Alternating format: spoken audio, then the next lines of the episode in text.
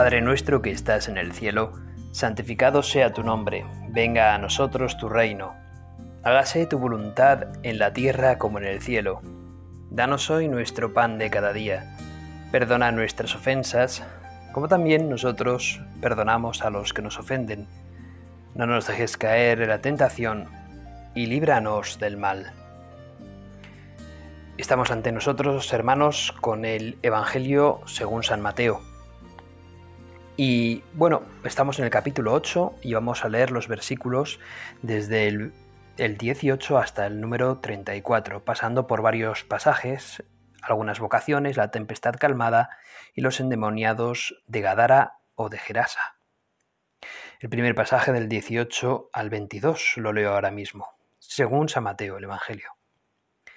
Viendo Jesús que lo rodeaba mucha gente, dio orden de cruzar a la otra orilla se le acercó un escriba y le dijo, Maestro, te seguiré a donde vayas. Jesús le respondió, Las zorras tienen madrigueras y los pájaros nidos, pero el Hijo del Hombre no tiene donde reclinar la cabeza. Otro que era de los discípulos le dijo, Señor, déjame ir primero a enterrar a mi padre. Jesús le replicó, Tú sígueme y deja que los muertos entierren a sus muertos. Este es el primer palabra del Señor. Gloria a ti, Señor Jesús. Este es el primer punto, eh, los versículos del 18 al 22, que son, por así decirlo, de algunas vocaciones, de un seguimiento a Jesús. Bueno, pues esto es. Esto es como el clásico de más difícil todavía, ¿no? No son suficientes las exigencias impuestas por Jesús a lo largo del Sermón de la Montaña a aquellos que quieren ser sus discípulos. Pues fíjate, pues, pues aún más, ¿no? El evangelista Mateo ha reunido aquí esas dos sentencias que hace Jesús sobre los discípulos, sentencias que son pues duras, exigentes. A primera vista incluso pueden parecer incluso injustas. En la narración anterior hemos visto a Jesús en casa de Pedro. ¿Y por qué dice ahora que el Hijo del Hombre no tiene donde reclinar la cabeza? Parece como Mm, que Jesús está un poco jugando con nosotros, podría parecer, pero bueno, vamos a indagar un poco más. Es la primera vez que, que aparece en el Evangelio el título del Hijo del Hombre. Este título se había utilizado en el Antiguo Testamento y los sinópticos siempre la colocan en labios de Jesús. Nadie se dirige a él, a Jesús, utilizando ese título del Hijo del Hombre. La expresión, el título, es empleado pues a veces con diferentes matices. Uno, pues refiriéndose a, al Hijo del Hombre en su gloria, que vendrá pues en, en su gloria. Sobre todo pues en esa segunda venida de Cristo. Otro matiz es que el Hijo del Hombre, pues como alguien que es un ser doliente, como rememorando lo que Isaías dice sobre el siervo de Yahvé, ¿no? Ese siervo doliente. Y otro puede ser una autodesignación que hace Jesús durante su ministerio terrenal.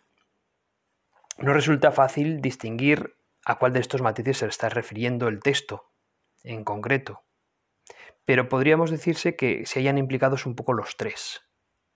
Ese Hijo del Hombre en su gloria, ese Hijo del Hombre como, como ser doliente y ese Hijo del Hombre que en realidad está, pues eso, ¿no? Haciendo su ministerio terrenal. La figura misteriosa de ese Hijo del Hombre del que Jesús nos habla, bueno, pues nos ayudará a comprender esa primera sentencia que hace Jesús. ¿Por qué eso de que el Hijo del Hombre no puede reclinar, no puede, no tiene dónde reclinar la cabeza? Bueno, pues es una figura que rememora un poco la descripción que hace Daniel en su libro, para preparar al nuevo pueblo de Dios, pues habla de la misión del Hijo del Hombre. Y es que es preparar el reino de los santos, el reino del Altísimo.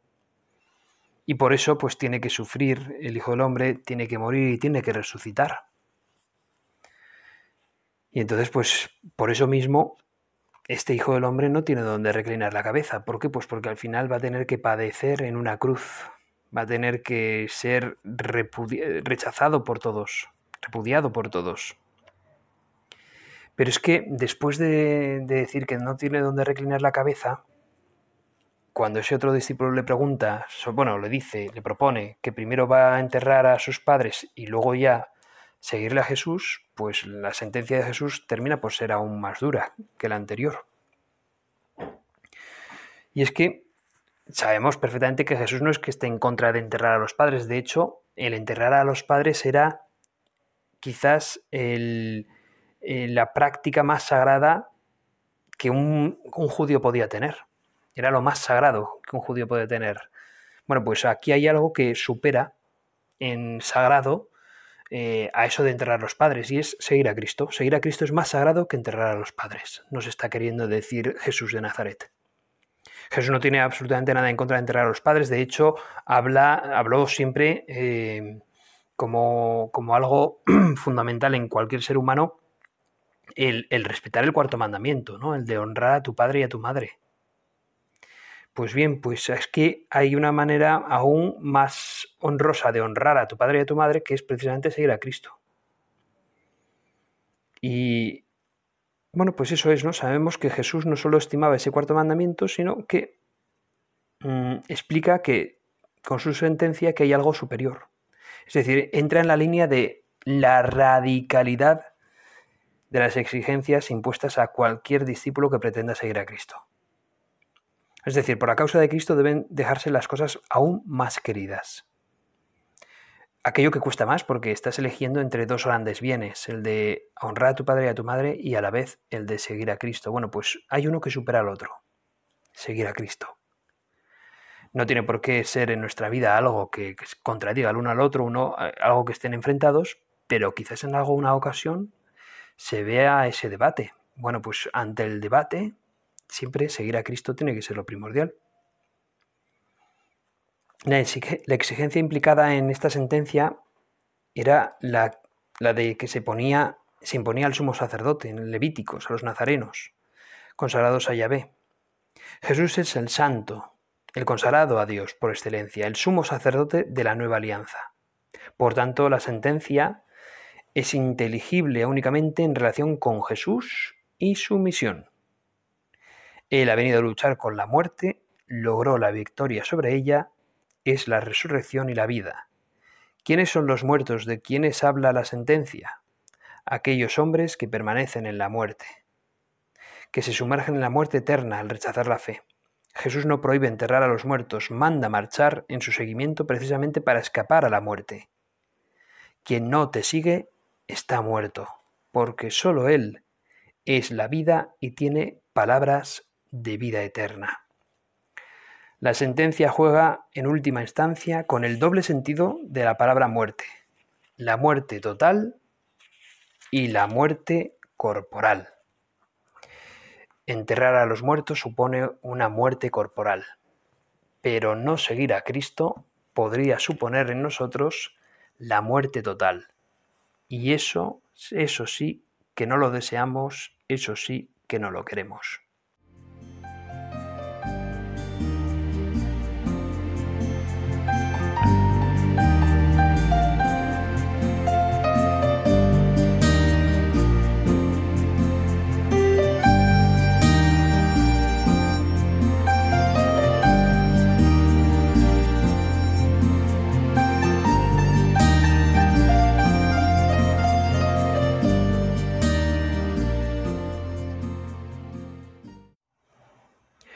A continuación seguimos aquí con el, con el Evangelio de San Mateo, seguimos con el capítulo 8 y vamos un poquito más adelante. Ahora ya es del versículo 23 al versículo 27, titulado La tempestad calmada. Veamos qué nos dice Mateo. Subió Jesús a la barca y sus discípulos lo siguieron. En esto se produjo una tempestad tan fuerte que la barca desaparecía entre las olas él dormía. Se acercaron y lo despertaron gritándole, Señor, sálvanos, que perecemos. Él les dice, ¿por qué tenéis miedo, hombres de poca fe? Se puso en pie, increpó a los vientos y al mar, y vino una gran calma. Los hombres se decían asombrados, ¿quién es este que hasta el viento y el mar lo obedecen? Palabra del Señor, gloria a ti, Señor Jesús. ¿Quién es este? Es como la gran pregunta que podríamos hacernos a partir de Mateo. El milagro de que Jesús calma la tempestad debe ser entendido como una predicación, como un anuncio que Jesús nos hace de su propio Evangelio. Lo esencial de esta narración no es eso, la reproducción mecánica exacta de lo que ocurrió. Basta recoger el hecho en sus rasgos esenciales y descubrir su dimensión reveladora. La historia puede quedar un tanto difuminada, desaparece el cuándo y el dónde y otras circunstancias que son tan importantes en la narración histórica. Se estiliza el relato en orden a que la finalidad del evangelista logre, del mejor modo posible, su propósito. Jesús ha calmado la tempestad en ese mar. Lo importante es lo que se preguntan luego después los discípulos. ¿Quién es Jesús? Lo importante es que la iglesia entera está en esa barca con Cristo. Dice el texto que sus discípulos lo siguieron. Esta frase no se encuentra, sin embargo, en San Marcos, que también relata este pasaje, esta narración. Solamente Mateo le da esta importancia. Los discípulos le siguieron. Y es que presenta ese rasgo fundamental del discipulado de Cristo, seguir a Cristo. Lo mismo que aquellos discípulos, todos los discípulos de la Iglesia.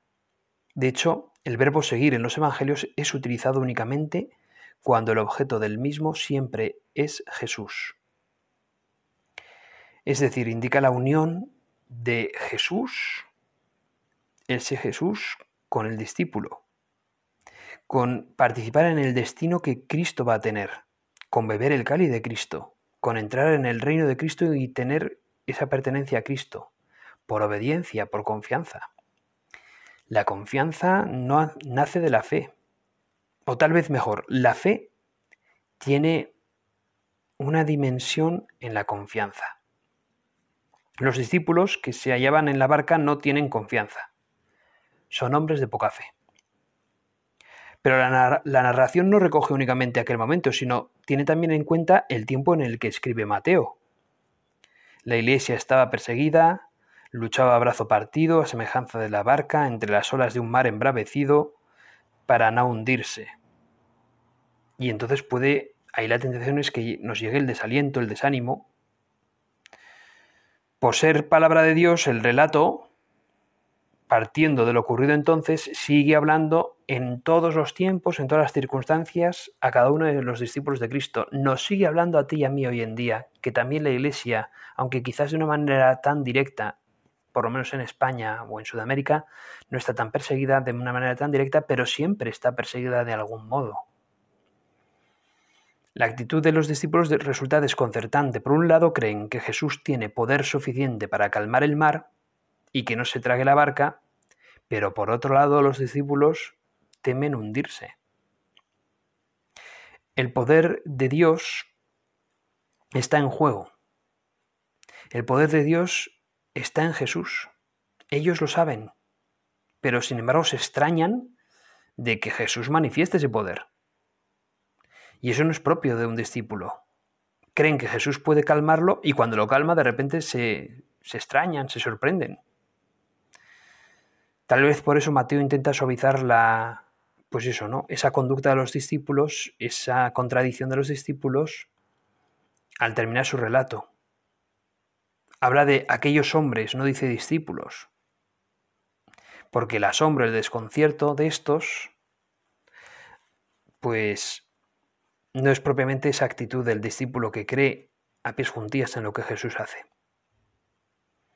Es más bien una actitud de medio, de medio creyente. A veces nos puede pasar eso a nosotros, que a veces es que no terminamos de creer en Jesús al 100%.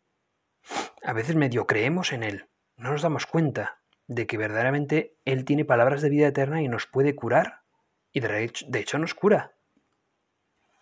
Lo propio del discípulo es eso, la fe, la confianza, la valentía de fiarse del poder de Dios, que está siempre por encima de cualquier bravura de mar, de cualquier tempestad, de cualquier persecución que nos pueda acaecer.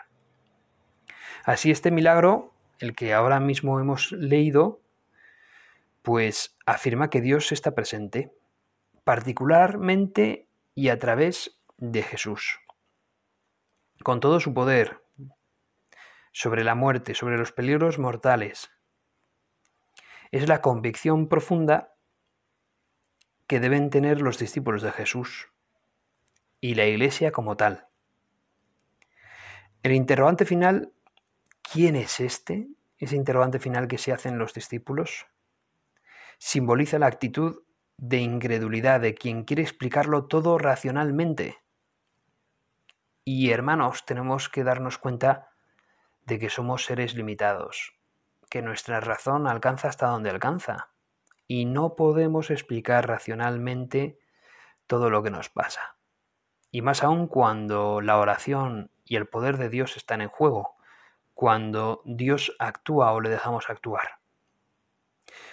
También esa pregunta de quién es este a veces puede simbolizar que, bueno, pues que el evangelista pretende que ese interrogante sea contestado desde la narración misma. Es decir, como si los discípulos, al decir quién es este, más que preguntarlo, como que están afirmando algo así como quién es este, ¿no? Como qué confesión de fe que este, este supera a cualquier persona más que una afirmación aquí, efectivamente, perdón, más que una pregunta aquí, efectivamente podría ser una afirmación. Pero ¿quién es este que, que vamos, me, me supera por los cuatro costados? Pues este no puede ser otro que ese Hijo del Hombre del que nos acaba de hablar, de ese que es capaz de, de superar todo, de, de, de hacer dominar la naturaleza precisamente para la salvación del hombre. Pero más adelante vamos a descubrir una salvación de un ser humano ante precisamente los poderes que ya no solamente están en la naturaleza, que son poderes quizás más materiales, tangibles, como el calmar a un mar. Aquí vamos a ver a continuación unos poderes que son los de la curación de un alma, porque Jesús también tiene poder no, sobre, no solamente sobre lo material, sino también sobre lo espiritual.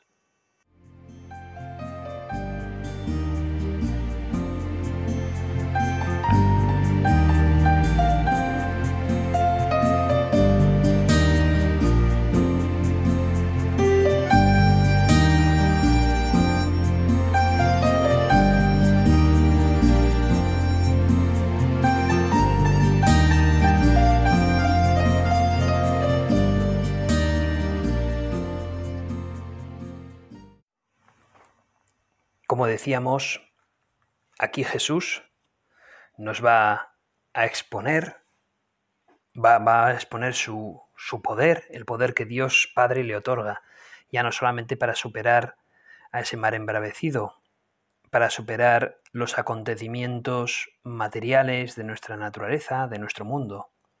Aquí ya va a entrar en un ámbito espiritual. Seguimos leyendo, estamos en Mateo 8, versículos del 28 al 34. Llegó Jesús a la otra orilla, a la región de los Gadarenos. Desde los sepulcros dos endemoniados salieron a su encuentro. Eran tan furiosos que nadie se atrevía a transitar por aquel camino. Y le dijeron a gritos, ¿Qué tenemos que ver nosotros contigo, Hijo de Dios? ¿Has venido aquí a atormentarnos antes de tiempo? A cierta distancia una gran piara de cerdos estaba paciendo. Los demonios le rogaron, si nos echas, mándanos a la piara. Jesús les dijo, Id. Salieron y se metieron en los cerdos, y la piara entera se abalanzó acantilado abajo al mar y murieron en las aguas. Los porquerizos huyeron al pueblo y lo contaron todo, incluyendo lo de los endemoniados. Entonces el pueblo entero salió a donde estaba Jesús y al verlo, le rogaron que se marchara de su país. Palabra del Señor, gloria a ti, Señor Jesús. Este pasaje de los posesos de Gadara, algunos eh, otros evangelistas lo llaman eh, de lo, del endemoniado de Gerasa, porque Gadara y Gerasa pues estaban pues al otro lado del lago de Genesaret. Bueno, pues está recogido efectivamente no solamente en Mateo, sino en varios evangelistas más. Y es que eh, es un relato que también mezcla un poco, también pues a veces, no, no, no, no ponemos en duda que sucediese perfectamente como, como nos dice el Evangelio, solo que hay como, como algo de mitológico en esto, ¿no? Veremos por qué. Jesús va a la región de Gadara, que está a 10 kilómetros al sureste del lago de Genesaret. Y bueno, pues junto a la historia aparece esa mitología. Los rasgos mitológicos de la narración han sido puestos en labios de espíritus malos. Has venido a atormentarnos antes de tiempo, dicen esos espíritus malos. Y es que según la mitología judía, los demonios que andan sueltos por el mundo causando daño a los hombres serían atados y castigados al fin de los tiempos. Por eso esos demonios vienen a preguntarle a Jesús, ¿no? Que has venido aquí a atormentarnos antes de tiempo, antes de tiempo, ¿no? Antes de que llegue el fin del mundo. Bueno, para descubrir la teología y el mensaje es necesario una mayor exploración. Mateo ha tomado esta historia del Evangelio de San Marcos y Marcos la cuenta con muchos más detalles y de forma más sensacional todavía que Mateo. Mateo de algún modo abrevia, suprime. Por ejemplo, en relación con los cerdos se limita a decir que había una gran piara. No dicen que fuese unos 2.000 como se dice Marcos. Sin embargo, amplía otros detalles. Mateo dice, por ejemplo, que en lugar de un poseso, como habla Marcos, habla de dos posesos. Y es que la costumbre de Mateo en otras ocasiones es para acentuar esa magnitud del milagro. Ya no uno, sino dos. O sea, es, es una especie como de salvación para todo aquel que se plante delante de Jesús. Fundamentalmente la escena pretende describirnos un encuentro de Jesús con los paganos, porque no hay que olvidar que los de Gadara no eran judíos.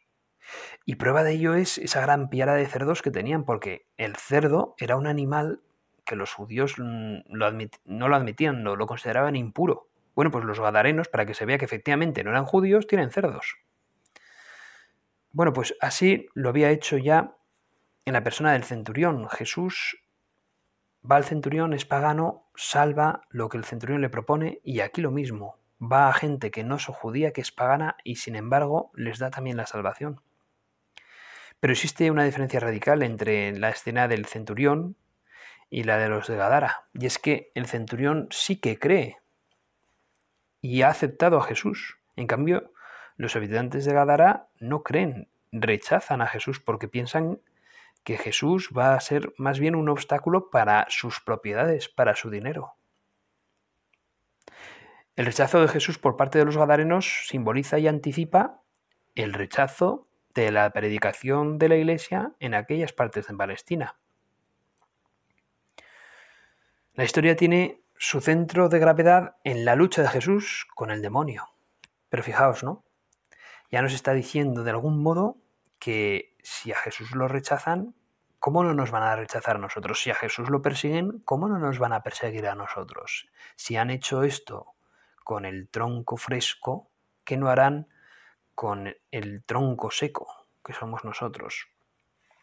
Que no harán con vuestros hijos, decía Jesús en, la pasión a esas mujeres plañideras que estaban eh, al pie del camino del Via Crucis, del camino de Jesús hacia, hacia el Calvario. Bueno, pues que no nos sorprenda, ¿no?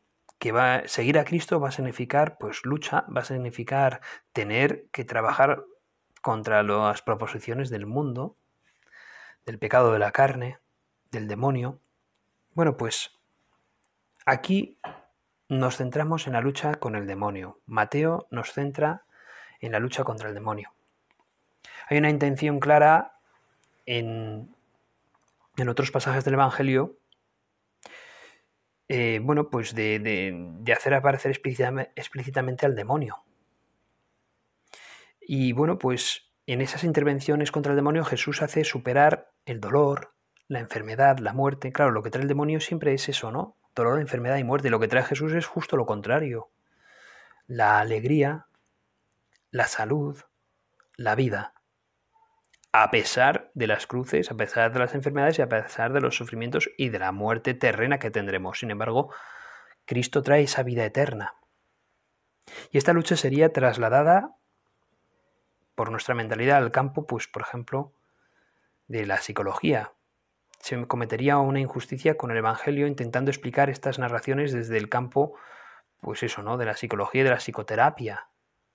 Aquí se trata de poderes misteriosos hostiles al hombre. Hay gente que ha querido ver en esto, pues, no, es que eran enfermos mentales y Jesús, pues por así decirlo, como que les da una salud mental. Y como si fuese que Jesús se pone como si fuese Freud a hacer una terapia con ellos. No, hombre, no. Jesús lo que hace es sanarles verdaderamente de unos espíritus malos, sobrenaturales, espirituales aquí Jesús ya no solamente está, está calmando el mar embravecido, sino que es que está eh, quitando esos espíritus malos que verdaderamente están pues azotando el espíritu de cualquier ser humano. Jesús hace directamente un milagro contra el mal, una lucha directa contra el mal. Los demonios conocen el nombre de Jesús, de hecho, el nombre de Jesús es el Hijo de Dios. Se saben sometidos a Él, se saben que, Él les puede, que ellos pierden. Ellos se reconocen inferiores. Dicen, ¿has venido a atormentarnos antes de tiempo? Claro, es que el demonio se, se echa a temblar al ver al mismo Dios hecho hombre, encarnado. Con Jesús ha llegado ese fin de los tiempos en el que Dios debería intervenir de una manera especial a favor de los hombres. Por eso los demonios lo dicen claramente, has venido a atormentarnos antes del tiempo. Y es que, por así decirlo, este pasaje del Evangelio nos está indicando que han llegado, han llegado ya los tiempos últimos.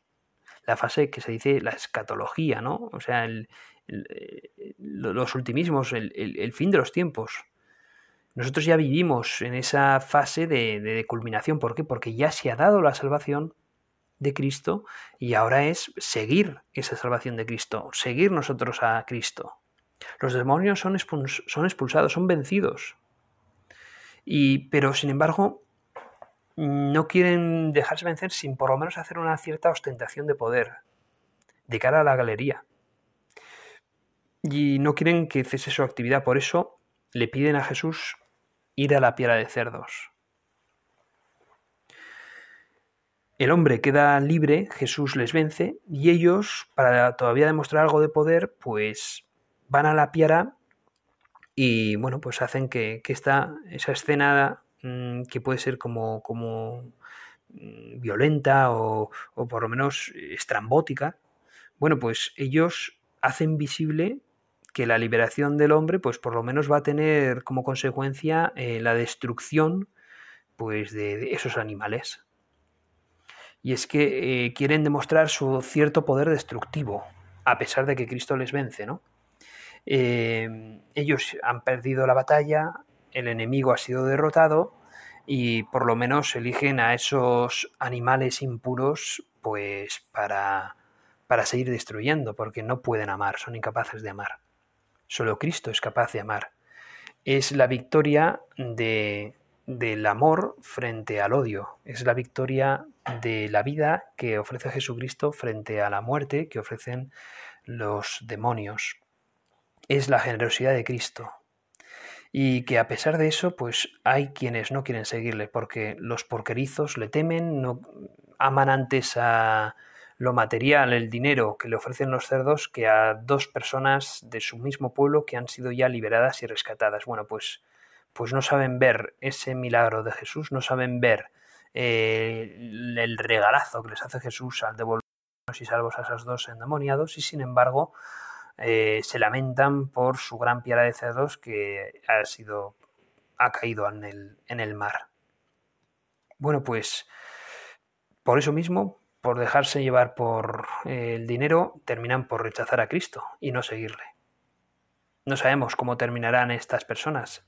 Sí sabemos cómo terminan las personas que siguen a Cristo, que ofrecen siempre, obviamente con la gracia de Dios, un grandísimo amor. Y con esto quisiera yo terminar, hermanos, con la anécdota de un sacerdote italiano que murió por COVID-19 en el hospital. Este hombre tenía 72 años y bueno, pues estaba con un, con un aparato que le hacía respirar, con un respirador. Este hombre se llama Giuseppe Berardelli y era el párroco de un pueblecito en, Italia y, de, falleció en el hospital de Lovere, que está a 30 kilómetros de donde él era párroco. Cuando se enteró de que una persona más joven que él entraba en el mismo hospital y no tenía respirador, sin dudarlo un solo segundo, dijo, yo ya he vivido más tiempo que este hombre, así que mi respirador para él. Habló con las enfermeras y le dieron el respirador a esa otra persona, lo cual implicó el fallecimiento de Giuseppe, Giuseppe de apellido Berardelli. Con lo cual, pues con esta imagen tan bonita de alguien que ha seguido a Cristo y que ha sabido decir que no a su vida con tal de que otros vivan, nos despedimos, le damos gracias a Dios y le pedimos que a nosotros nos haga también fieles seguidores suyos. Y para eso se lo pedimos a la que mejor siguió a Cristo, que es nuestra Madre la Virgen María. Dios te salve María, llena eres de gracia, el Señor es contigo, bendita tú eres entre todas las mujeres y bendito es el fruto de tu vientre Jesús. Santa María, Madre de Dios, ruega por nosotros pecadores, ahora y en la hora de nuestra muerte. Amén.